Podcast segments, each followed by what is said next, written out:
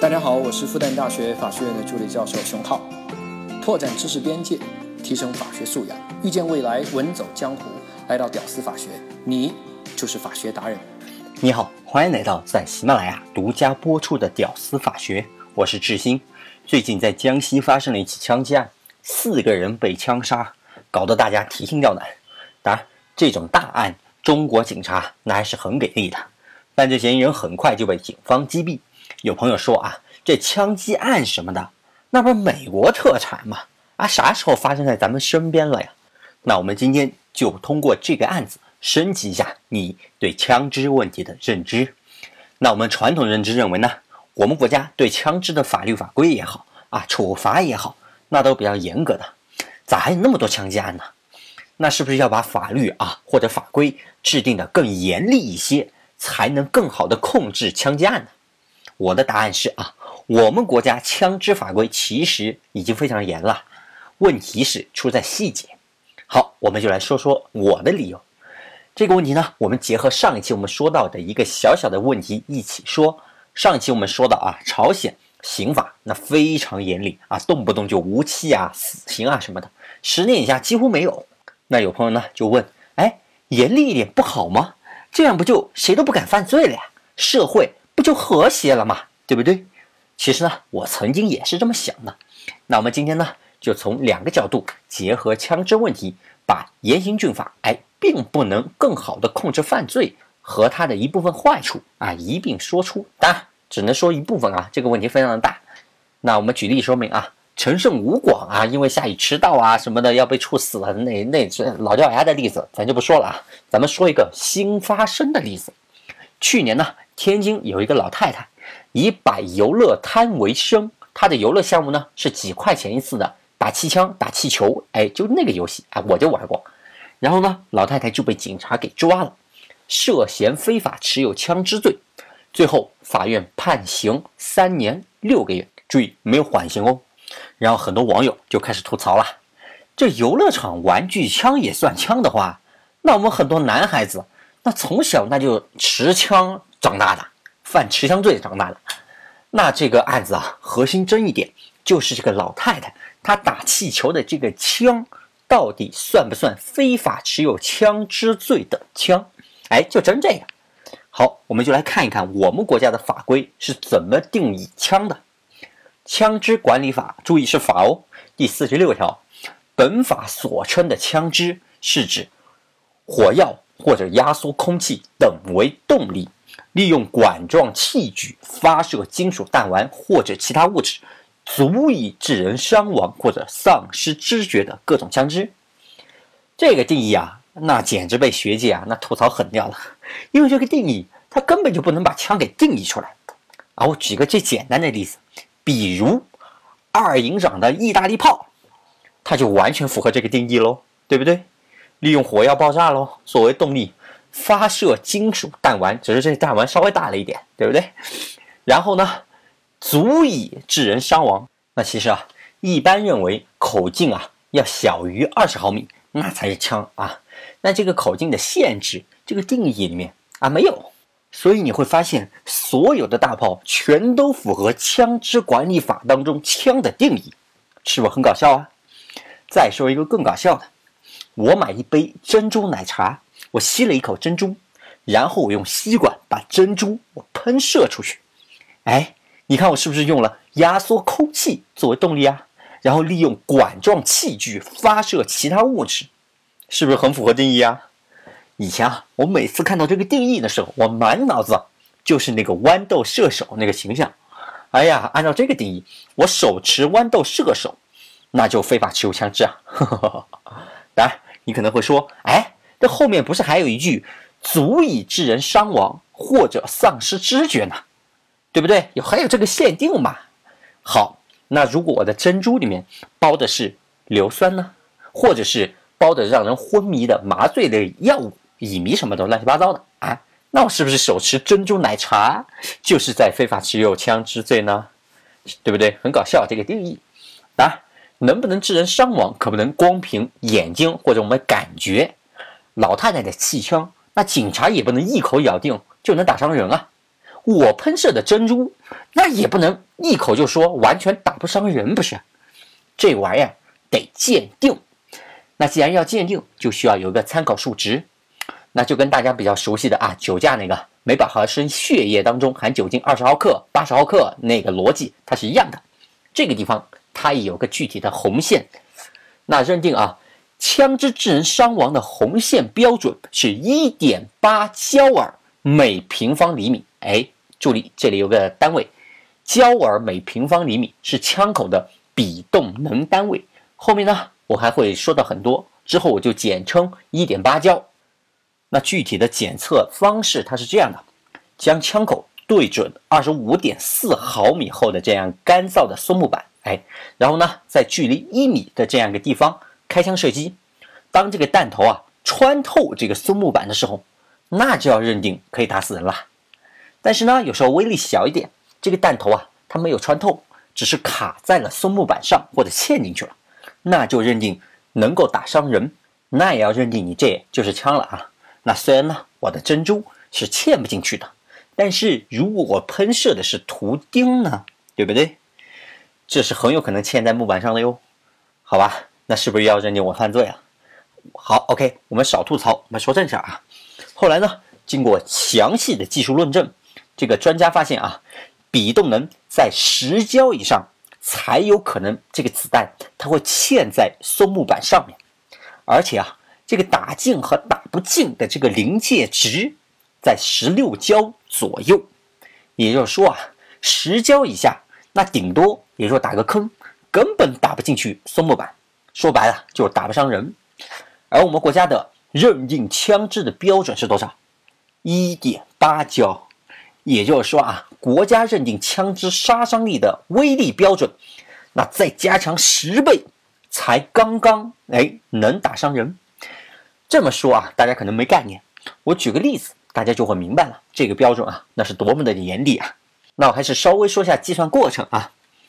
女子网球选手李娜，她的发球速度呢是每秒五十六点七米啊，还是挺快的啊。网球重呢五十六克。那能算出这个动能 E 等于九十焦耳。如果网球砸在脑袋上啊，网球直径呢它是六十八毫米，算出截面积是三十六点三平方厘米，算横截面呢接触到脑袋时候呢算三分之一，哎，它的面积会接触到脑袋，撞击瞬间网球接触面积就是十二平方厘米。那么李娜她发球的比动能就是七点五焦耳每平方厘米。你看这网球啊，打脑袋上，这杀伤力就已经是国家认定的枪的威力的接近四倍了。你说这标准啊那有多低啊？那这枪也太弱了吧？这也就算枪了？而且啊，这是女选手的发球哟。那这个标准呢，它为啥那么低呢？那按照公安部刑事技术专家季俊的观点呢，他说这人的身上啊，这抗冲击的能力它是不一样的。一个肌肉男。你打他肱二头肌那没啥用的，对不对？但是你要贴他的裆部，马上制服。所以呢，专家就说，我们应当按照人体最脆弱的部位来制定标准。那人体最脆弱的部位是哪呢？眼球啊，这一点六焦，那就已经能把人的眼球给打伤了。所以呢，一点六焦以上，我们就认定是枪支。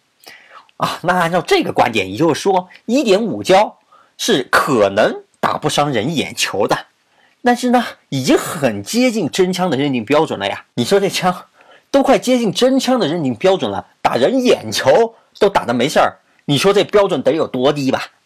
另外呢，你能想象一个凶手他都用上枪了，还需要专门的打眼睛吗？如果要施虐型的凶手。他用刀挖眼睛，那岂不是更能达到目的，对不对？要是一枪毙命的杀手型，那打头的成功率，那不比打眼睛更高吗？对不对？我检索了一七年所有持枪的杀人案件，就没有打眼睛的。打眼睛啊，那简直是异常中的异常状态。那你作为一个法规，难道不应该从常态考虑规则吗？却要从异常角度来制定法规？给我的感觉啊，那就是如果一个男的。碰到女性皮肤者，视为强奸罪。这俩给我的感觉差不多。好，既然咱们把数字说到这儿了，我们就再多说一个数字，零点一六焦，这个是玩具枪的这个威力标准。玩具枪呢，必须要低于这个威力，比真枪的威力那小十一倍。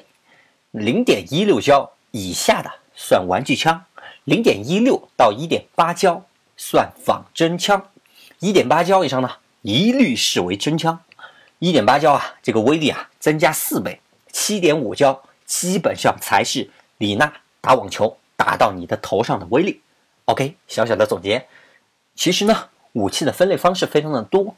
我们呢就只说在刑法上有意义的，主要是用来区分罪与非罪。比如刚刚的啊，枪口比动能鉴定，区分玩具枪、仿真枪、真枪。另外呢，还有一个分类，分的是制式和非制式的区别啊，制造的制，款式的式。简单说呢，制式武器弹药就是有国家身份证的官方亲生的，非制式那就野生的，野路子不知道你哪来的。制式武器那就不用鉴定了，各种编号啊、参数啊，那全都有。而且啊，那国家制造的武器，那能是拿来玩的吗？对不对？威力不会小的，不用鉴定。只要是制式武器弹药，一律认定为犯罪。而这个非制式的武器威力大小，那就不好说了。我自己手工打造一把玩具枪，但是呢，威力惊人，一鉴定超过了一点八焦，犯罪啊！没超过的话，基本上。按玩具枪处理，但是呢，我这玩具枪如果做的贼好，能够发射制式的子弹，那也不用鉴定了，直接认定为犯罪，对不对？